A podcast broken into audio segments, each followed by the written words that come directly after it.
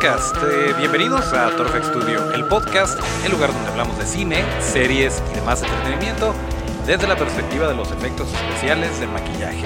Acuérdense de nuestras redes que son arroba Studio, arroba torfxstu, DIO. Yo soy Toncho Ábalos y aquí mero. Arrancamos.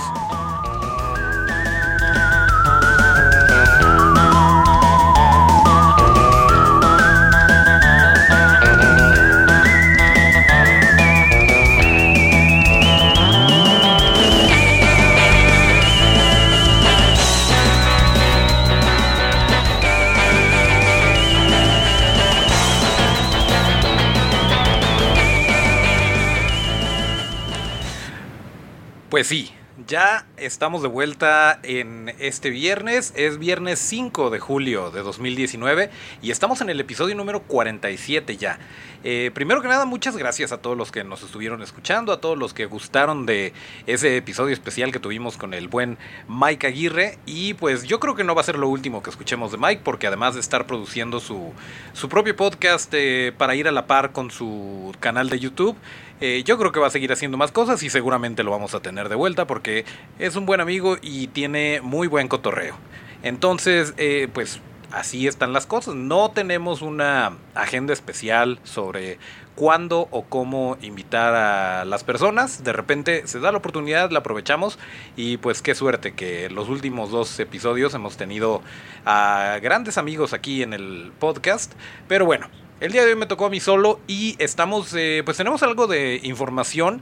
La verdad es que, eh, como podrán ver por la iluminación, si es que nos están eh, viendo en YouTube, si no, pues no van a notar diferencias, salvo el tiempo que, que, nos tomó subir este episodio de viernes, que normalmente lo hacemos por aquello de las 4 de la tarde, pero en esta ocasión, pues es una edición nocturna de Toro FX Studio, el podcast, y pues sí, tuvimos un par de de cositas por ahí, pero ya estamos con toda la actitud y con todas las ganas de eh, platicar sobre monstruos y todas esas cosas que, a nosotros nos interesan. Eh, voy a intentar una cosita con el sonido, a ver si me sale, vamos a ver.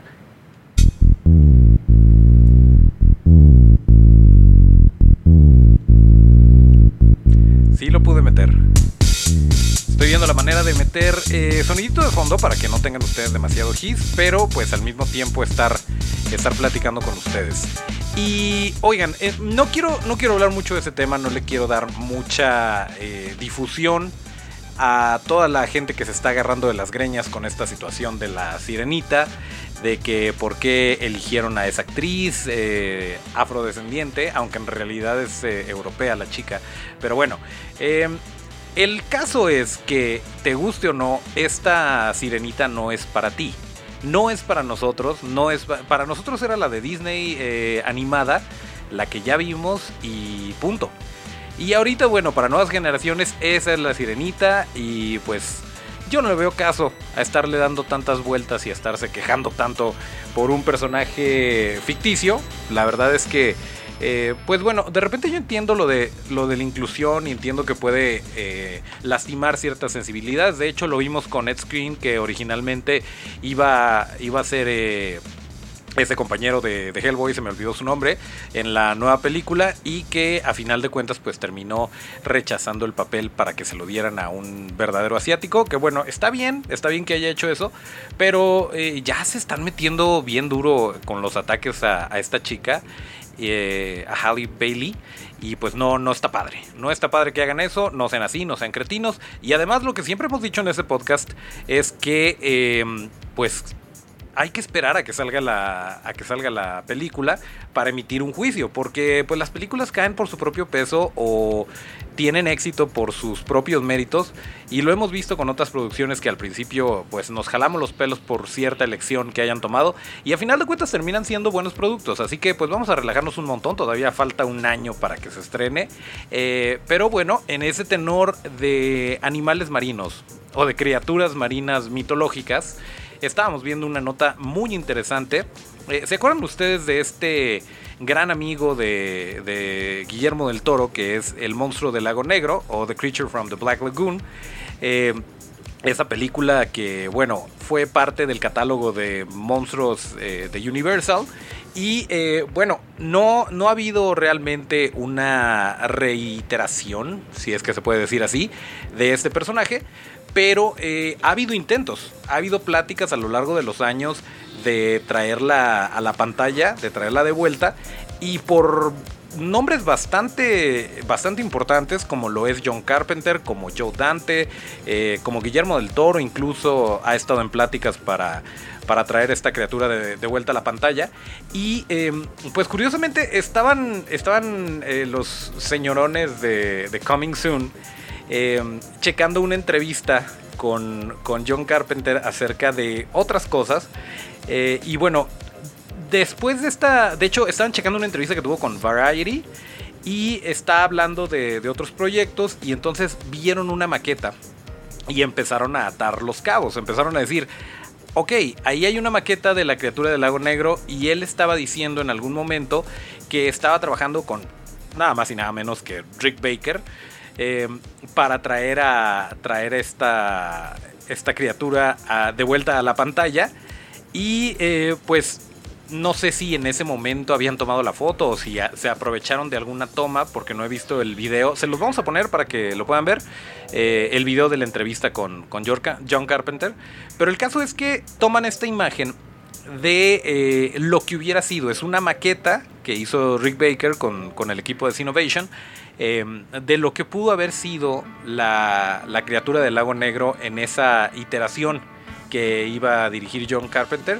Y la verdad es que se ve increíble, se ve padrísima. Eh, nos recuerda un poquito, nótese que esto se hizo mucho antes de la forma del agua, pero nos recuerda un poquito eh, las escamas, sobre todo el abdomen, más o menos la estructura que tiene el anfibio de la película de Guillermo del Toro. Pero bien interesante y bien padre. Hubiera sido muy bonito que se, que se hiciera. Ahora, por un lado, de repente estas noticias vienen con jiribilla. Si están hablando de esto y, si están, ahorita les voy a platicar de otra, otra escultura, otra maqueta que, se hizo también para, para esta criatura. Eh, pero por lo general cuando están lanzando o cuando se filtra este tipo de información, por lo general es que algo viene. Y ya sabemos que Universal en algún momento intentó revivir a los monstruos, eh, que iba a ser un gran proyecto, vaya, no igual de ambicioso, pero más o menos eh, al estilo de del universo cinematográfico de Marvel. Y a final de cuentas pues estrenaron la momia y no le fue muy bien y le dieron carpetazo a todo lo demás.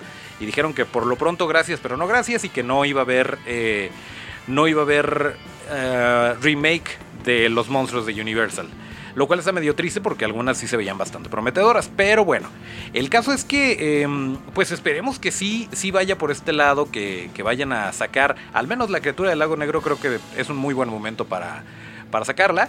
Y... Em, pues también se, se reveló por ahí una imagen, una maqueta muy bonita de lo que hubiera sido la criatura del lago negro de, por parte en esta ocasión del estudio de Spectral Motion este estudio del cual ya hemos hablado, de nuestro amigo Michael Izalde, que más o menos como que te da una, impresión de, una, cobra, se ve así como que más, pues no más reptilesco, porque ambos son reptilescos, pero tiene ciertos detalles en el cuello interesantones.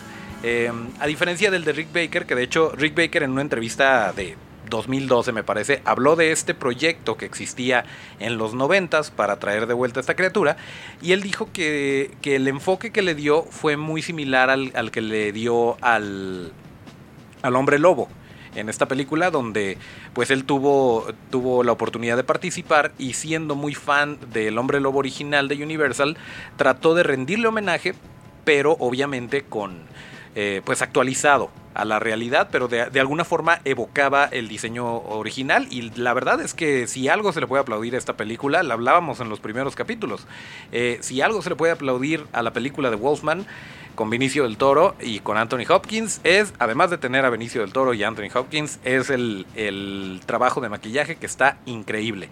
Y pues algo así es lo que estaba intentando el señor Baker con la criatura del lago negro. Eh, Pero bueno, pues no, no llegó a la pantalla en, en esta ocasión. Y por el otro lado, pues en, en, la maqueta que hicieron los de Spectral Motion, sí se ve muy padre el diseño, se ve muy interesante.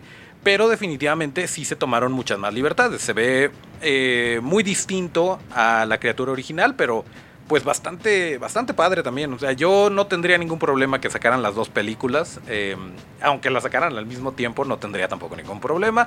Pero pues esto por lo pronto no va a pasar. Entonces, pues habrá que, habrá que esperar a ver si, si de repente si se animan, si con el ruido que está causando este tipo de notas dicen, ok, creo que ya es el momento de hacerlo. No lo sabemos, pero esperamos que, así sea porque pues siempre es bueno, siempre es bueno tener más monstruos. Eh, seguimos dolidos, por cierto, por lo que sucedió con Swamp Thing, que la cancelaron y hasta ahorita no ha habido noticias acerca de, si la van a, adquirir los derechos alguna otra plataforma, algún, algún otro, otra compañía de distribución. Eh, por lo pronto van, me parece, en el episodio 6 en Estados Unidos, pero no ha habido oportunidad de que... Eh, la manden para acá, ¿no? Que veamos al menos esta temporada. Eh, con el trabajo increíble de, Fracture FX, del equipo de Justin Raleigh. De hecho, por ahí han estado poniendo en, Instagram eh, algunos videos, eh, así como timelapse, de cómo hacían al, actor Derek Mears entrar en el personaje, cómo lo, lo empezaban a maquillar. Y son, son varias piezas de la cara, pero lo más impresionante es el trabajo del traje. Y ya les habíamos dicho que él mismo, Derek Mears, decía que el el traje es el Rolls Royce de, los trajes de criatura, que era muy muy cómodo. Y por ahí los amigos de Stan Winston School of Character Arts eh, hicieron una, una nota, un detrás de cámaras, que también, tanto en la descripción de este episodio como en la descripción de YouTube, les vamos a poner las ligas para que lo puedan ver. Y está súper bonito, súper interesante cómo lo diseñaron, eh, se ve el equipo de escultores, eh, se ven los moldes, se ve cómo están eh, prepintando las piezas y cómo hicieron varios sets para que el señor pudiera, pues algunas hacían algunas cosas y otras otras, y de hecho tenían que tener al menos tres trajes porque para que el traje se secara por completo necesitaban que pasaran al menos 24 horas. Entonces, Gracias a esto, lo que sucedió es que, bueno, él se lo ponía, obviamente se tenía que meter al agua, porque pues si es la cosa del pantano, tiene que estar en el pantano. Y, em, y cuando terminaban de rodar, cuando se acababa el día de rodaje, se quitaba el traje, lo ponían a secar, y al siguiente día de rodaje ya era otro traje, mientras se estaba secando, y pues así se los iban, se los iban intercambiando. Pero eh, pues es muy interesante ver el trabajo, en los dientes, eh, la escultura de los pies, eh, todo, todo lo que conllevó hacer este personaje, evidentemente es algo muy caro, es algo no, que no cualquier producción puede darse el lujo de tener. Y pues de inicio qué padre que, qué padre que se aventaron con, este proyecto, pero pues a la vez qué triste que no haya podido llegar a buen puerto. Pero bueno, eh, se los vamos a compartir para que lo puedan apreciar en todo su esplendor. La verdad es que sí vale muchísimo la pena ver cada, cada detalle de lo que hicieron. Nosotros siempre aprendemos de esa manera, eh, de ver cómo lo hacen otros estudios y es por eso que nos encanta eh, seguir a, todos los estudios posibles, incluso colegas locales, pues es muy padre estarnos motivando de esa manera. Pero pues sí, eso fue lo que sucedió y como verán, este episodio tiene cierto tema, cierta línea de, criaturas marinas. Eh, pero bueno, pues esa, esa es la noticia que tenemos hasta el momento. En cuanto a monstruos, no hemos tenido oportunidad eh, ni de ver, hemos hecho muy mal la tarea, lo voy a confesar. No hemos tenido oportunidad ni de ver I Am Mother ni de ver eh, Stranger Things 3. Esta serie se estrenó, bueno, esta temporada de esta serie se estrenó el día de ayer, 4 de julio. Y dije que era 7 de julio hace rato, o dije 5. Bueno, si lo dije, me estoy autocorrigiendo en ese momento. Pero bueno, el día de ayer, 4 de julio, se estrenó la temporada 3 de Stranger Things. Y ya habíamos hablado de lo que alcanzamos a ver en el tráiler, pero no hemos tenido oportunidad. Esperamos este fin de semana ponernos al corriente y ver qué es lo que qué es lo que está pasando con, con, estos niños y con estos personajes que ya se ganaron nuestro corazón desde la temporada 1.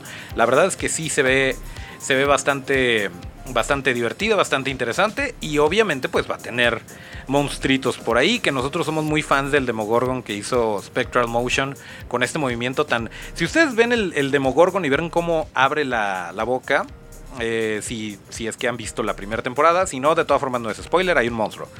El caso es que este movimiento tan fluido de, esta especie de pétalos que, descubren una boca realmente, que es todo lo que tiene, eh, todo este movimiento es, eh, es a cargo del señor Mark Setrakian, que trabajó eh, en ese proyecto para Spectral Motion porque se mueve para todos lados el señor, pero ha trabajado muchas cosas con Spectral Motion.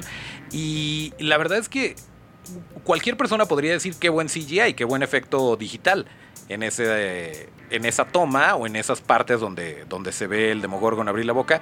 Y la verdad de las cosas es que no. En realidad es un animatronic y es una persona dentro del traje y todo eso se está grabando en el momento, en cámara, en tiempo real. Y esto lo hace pues todavía más impresionante. Porque además de esto, pues la historia es buena, es divertida. Eh, empatizas con los personajes, etcétera. Pero en cuanto a monstruos no le podemos pedir nada. Está muy muy padre y pues a ver, a ver qué nos da la temporada 3. Ojalá y esté muy padre. Eh, ya le estaremos platicando por acá. Porque pues no, no creo que la terminemos en un fin de semana. Si es así, pues ya saben que aquí eh, lo platicamos, pero sin spoilers. Y em, pues una noticia interesantona que nos tiene un poquito desconcertados es que nuestro tío Quentin Tarantino anunció que, eh, que ya, ya dio lo que tenía que dar, ya hizo lo que tenía que hacer en el cine.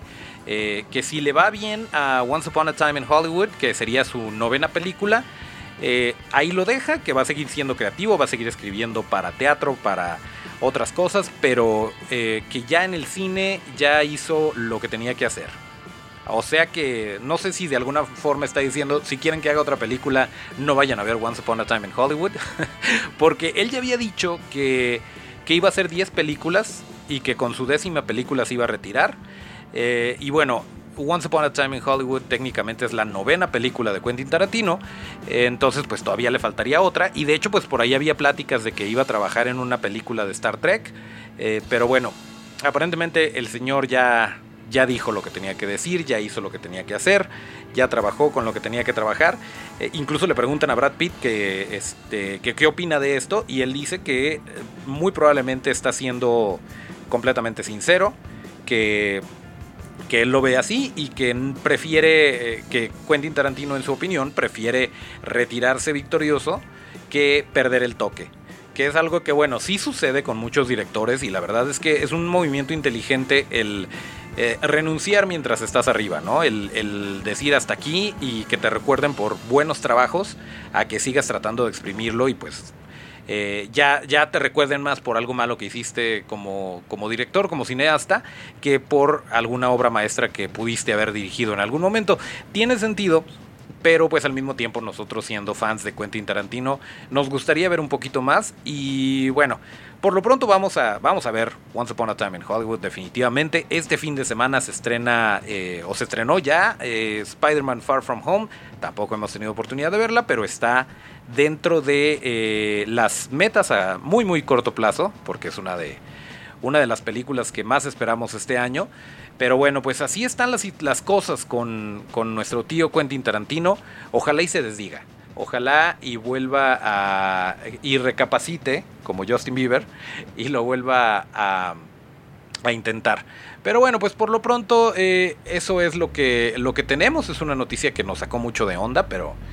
Pero pues bueno, ¿qué, le podemos hacer? Em, por otro lado, estamos. Em, estamos viendo también otra, otra nota de los Avengers.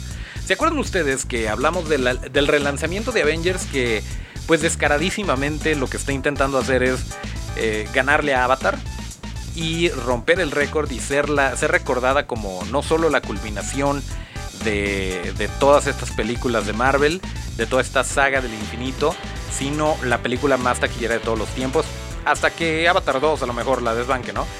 Eh, pero bueno, ni siquiera han podido desbancar a la 1 porque eh, pues ya intentaron esto con, con, las escenas adicionales, que al parecer según los que ya la vieron es una, pues hasta cierto punto una tomada de pelo que solamente hay una escena con Hulk que los efectos especiales no están terminados, entonces el Hulk se ve así como que de videojuego antiguo, eh, que también tiene una escena con, perdón, el tributo a Stan Lee y unos minutos de la película de Spider-Man Far From Home. Y que es todo lo que tiene esta nueva versión de los Avengers, esta versión extendida.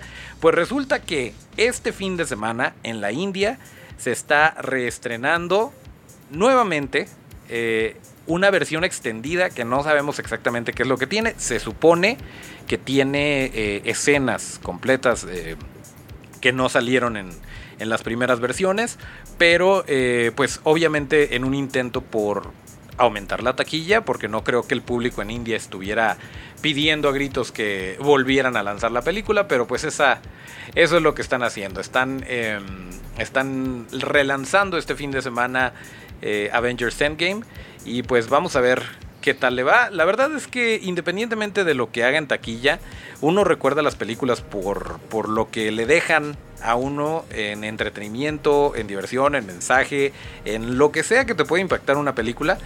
Pero pues realmente nadie se acuerda de, de una película que hizo mucho dinero.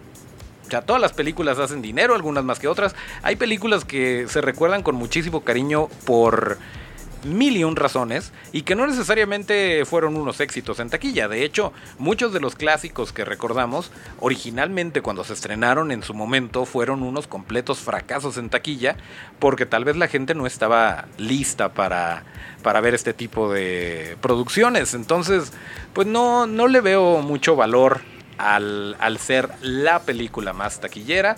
Pero bueno, no, no sabemos exactamente qué es lo que está motivando a Marvel eh, a relanzar, o a Disney a relanzar este, esa película, pero, pero bueno, en fin, vamos a, a esperar que pase esto, que ya sea que rompan el récord o no, esperemos que pues ya lo dejen descansar después de su debido tiempo en, en cartelera, que de todas formas pues sí estaría padre poder ir a verla de nuevo, entonces por ese lado está bien, pero el hecho de que estén tratando de buscarle por un lado y por otro, eh, pues no tienen necesidad. Yo pienso que no tienen necesidad, que Avengers Endgame va a ser recordada bien, con cariño. Eh, pienso que va a soportar la prueba del tiempo, que después de algunos años eh, una persona que a lo mejor no, no alcanzó a treparse al tren, pues a lo mejor se avienta las películas en video casero de esta fase de Marvel y después ve Endgame y la disfruta mucho. yo creo que es un buen producto y que pues no tiene necesidad de estar haciendo estas cosas, pero bueno, el caso es que Disney no piensa igual que yo y ahí lo están, lo están haciendo.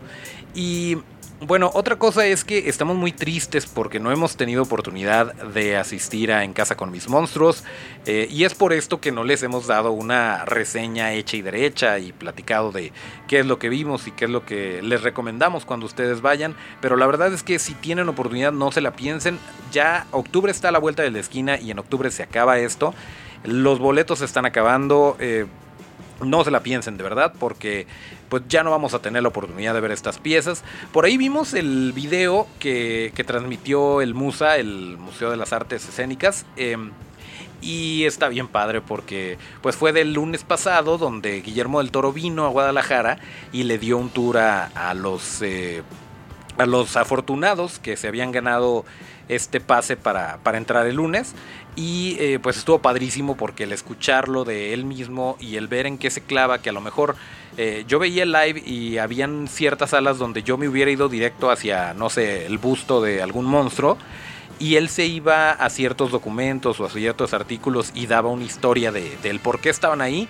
Y pues es muy interesante, ¿no? Como que meterte un poquito en su mente y ver el por qué eh, las cosas que colecciona y hacia dónde van cómo influyeron en, sus trabajos y cómo influenciaron lo que ha hecho como director. Y está muy padre, muy muy padre, eh, obviamente mucho mejor si el tour te lo da él mismo, pero como es muy difícil que, nos toque esa suerte, eh, pues bueno, el ir y verla, yo estoy convencido de que una vez no es suficiente, de que un recorrido de dos, tres horas no es suficiente, hay que analizarlo más a detalle y pues seguramente vamos a estar yendo varias veces, aunque desafortunadamente, pues hasta el momento no hemos podido, pero lo vamos a hacer. Y les tenemos una noticia que nos tiene muy, muy, muy emocionados. Em, nos invitaron los señores de Sactoon.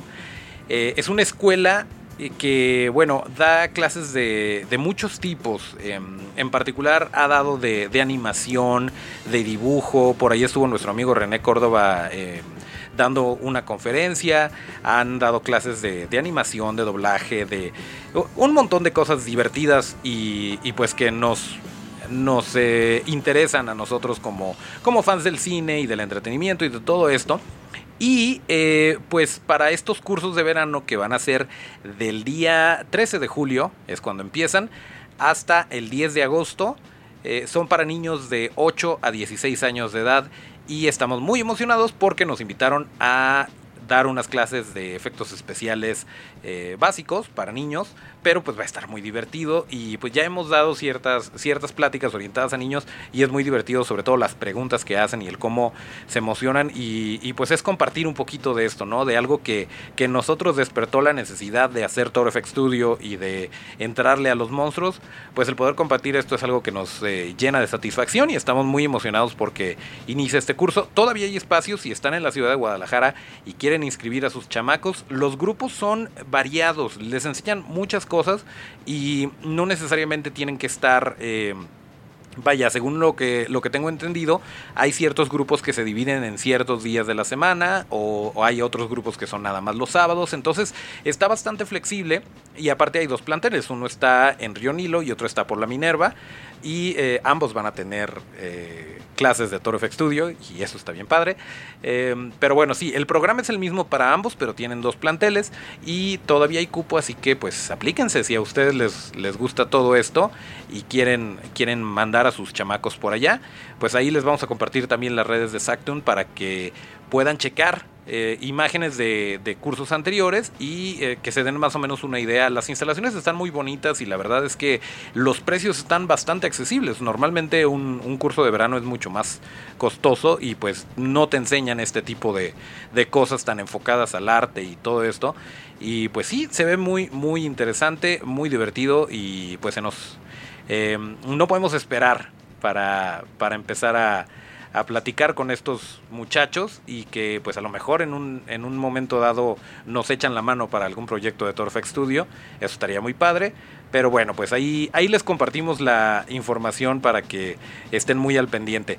Y por cierto, eh, Muchas gracias por su, por su retroalimentación, por sus comentarios, por todo lo que nos dicen. Eh, de repente nos, eh, nos ayudan mucho que, nos sugieran temas, que nos digan, oye, deberías de hablar de esto, o ya hablaste de eso en el podcast, porque eh, yo creo que va muy bien con lo que hace Torfex Studio, etcétera, etcétera. En particular estuvimos platicando por ahí con nuestro amigo Luis Amaya y nos dio ciertas ideas que, que vamos a trabajar y que vamos a estar platicando por aquí. Y pues todo esto está muy padre porque ya saben, ya saben para qué hacemos este podcast, para estar en contacto con ustedes, para hacer una comunidad y porque pues no nada más nos gusta estar haciendo monstruos, sino estar platicando con toda la gente que no necesariamente está súper metida en producciones o cosas por el estilo, que simplemente tiene un gusto, una apreciación por los efectos especiales, por el detrás de cámaras, igual que nosotros. Em, y bueno, pues está muy divertido compartir datos y, convivir con, con, toda la gente que tiene gustos afines a nosotros. Así que pues eh, son bienvenidos, son bienvenidos los comentarios. Ya saben que aquí estamos, em, pues están los micrófonos abiertos hasta cierto punto. Eh, tenemos por ahí varias cosillas agendadas en cuanto a gente invitada. Eh, nada más que pues no les queremos decir. Si quieren echarse una vuelta por, por los episodios anteriores, por ahí tenemos algunos, eh, algunos, algunas entrevistas muy divertidas, invitados que hemos tenido con las que nos la pasamos genial y que probablemente nos hubiéramos aventado 5 horas aquí, pero tratamos de mantenerlo cortito. Entonces pues los invitamos, si nos acaban de conocer, a que se echen la vuelta por ahí y vean de lo que hemos platicado hasta el momento.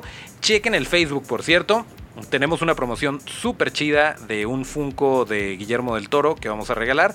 Todavía pueden participar, no, no falta mucho, pero tampoco falta tampoco.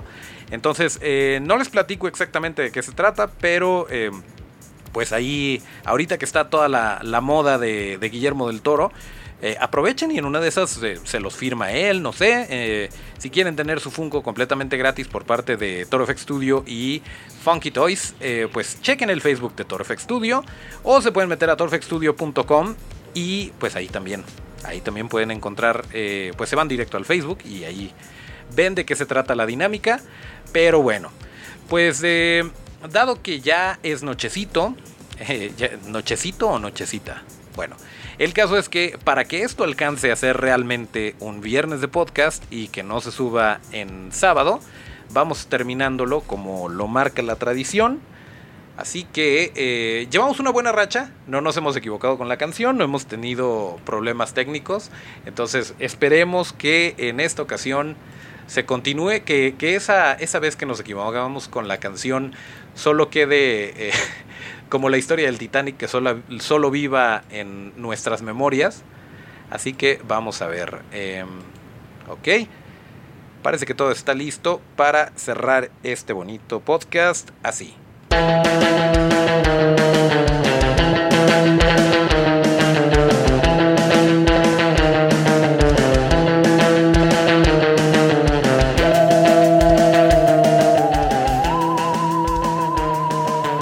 Pues como ya lo dije, este es el episodio 47 de Torfex Studio, el podcast correspondiente al viernes 5 de julio de 2019. Acuérdense que para seguir la conversación y que estemos bien en contacto hay que seguirnos en nuestras redes que son arroba torfxstudio, arroba torfxstudio. Yo soy Toncho Ábalos, mis redes son arroba Toncho Ábalos con T. Nos escuchamos el próximo martes de podcast y hasta el próximo llamado.